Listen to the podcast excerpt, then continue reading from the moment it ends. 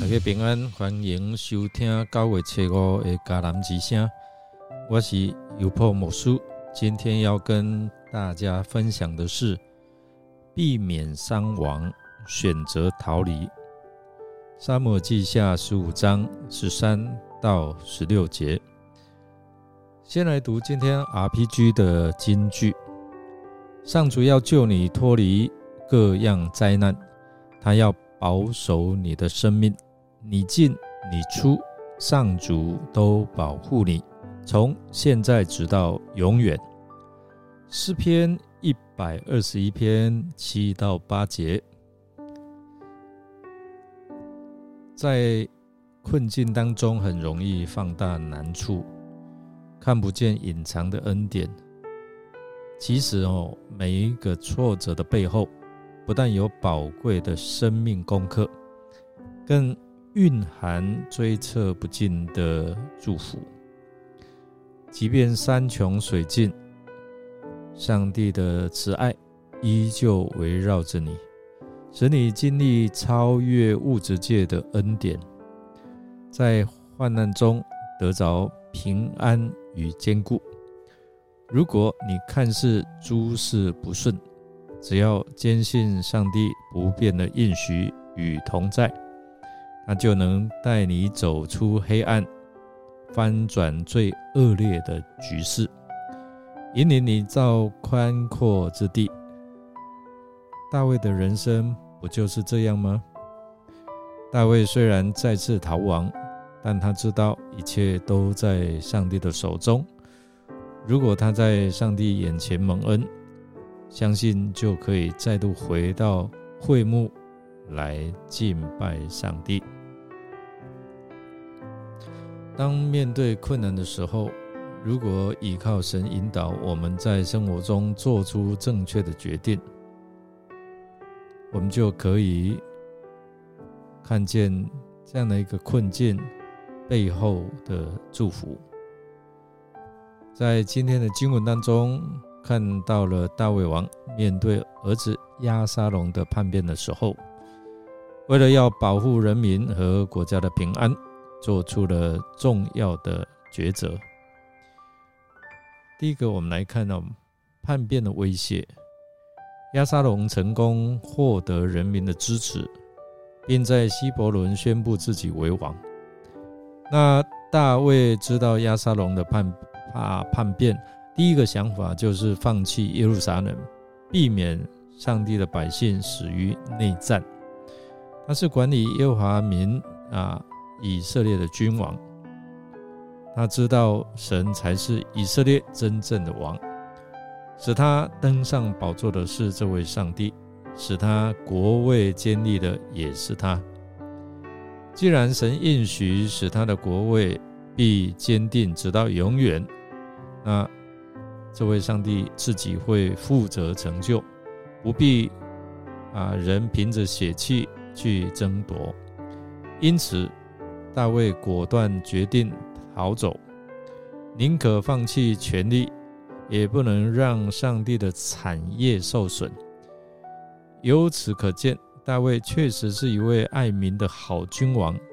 不枉民众当中有多人在他大难临头时仍忠心耿耿的跟随。第二，我们来看哦，大卫第一次逃难是为了扫罗王的逼迫。是为义受苦，但是这次呢，第二次的逃难是为了自己的罪，受儿子迫害。两次原因不同，大卫的心情也不同。大卫的生命在登上宝座后，出现了许多的破口，越到晚年破口越大。但上帝不允许合神心意的大卫晚节不保，所以。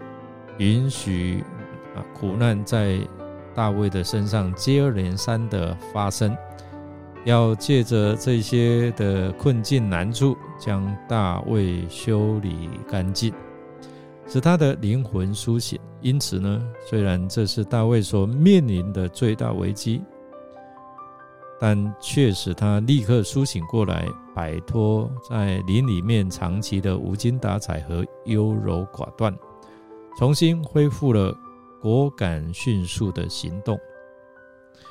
第三个，我们看到。在他的周遭还是有一些忠心的跟随者。当大卫决定逃亡的时候，有许多的臣仆就对大卫说：“我主我王所定的仆人都愿意遵行。”这班人实在是忠于大卫，愿意绝对顺服跟从，展示了。对大卫的领导力和信仰的忠诚哦。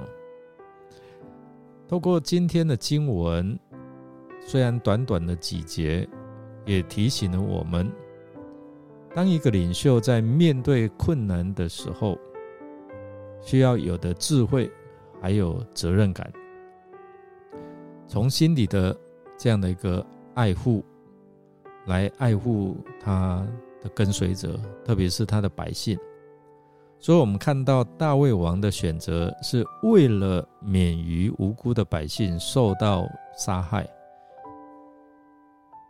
这也彰显了神他不愿意我们沉沦，他愿意为我们付上代价，在生活当中考虑他人的利益，做出明智的决定。并坚守信仰和信赖神的智慧，我们从大卫的生命当中看到这一些的啊，值得学习的。同时呢，我们也从这些愿意跟随大卫的臣仆，不会因为大难临头啊各自飞啊。这些跟随的臣仆，他们忠诚，他们的勇气，也值得我们效法。我们愿意来学像那些愿意跟随大卫的这些的臣仆一样，站在真理和公义的一边，成为保护和建立啊这个次序或者是真理的力量，对神和他人展现忠诚的心智。我们来思想亚沙龙的叛变使。大卫在人生中经历第二次的逃亡，然而，大卫为了什么原因而决定逃离耶路撒冷呢？让我们一起来祷告，亲爱的天父，感谢你用慈爱的双手保护着我们，在我们陷入人生的困境和最艰难的时刻。你都保护、安慰着我们，亲爱的主啊，我们要寻求你的安慰和指引，求你鼓励我们在患难当中依然对你的信心坚定不移，让我们不轻言放弃。求你赐下能力和盼望，让我们能够在。逆境当中看见盼望的未来，就如同大卫他在困境当中如何仰望你，求你让我们的信心不因这些的困难而动摇。愿我们像大卫一样，能够将我们的忧虑卸给主，相信你必定引导，必定啊在我们生命当中展现出你的。旨意，主啊，求你赐予你的平安，让我们在困境当中也能够经历在主里面的平安。愿你的慈爱和恩典充满在我们的生命的每一个脚步。我们这样祷告，是奉靠主耶稣基督得胜的名求。阿门。感谢您的收听。如果您喜欢我们的节目，欢迎与人分享。我是有波牧师，祝福您每天都经历主力量的同在，帮助你胜过一切的艰难。我们明天再见哦。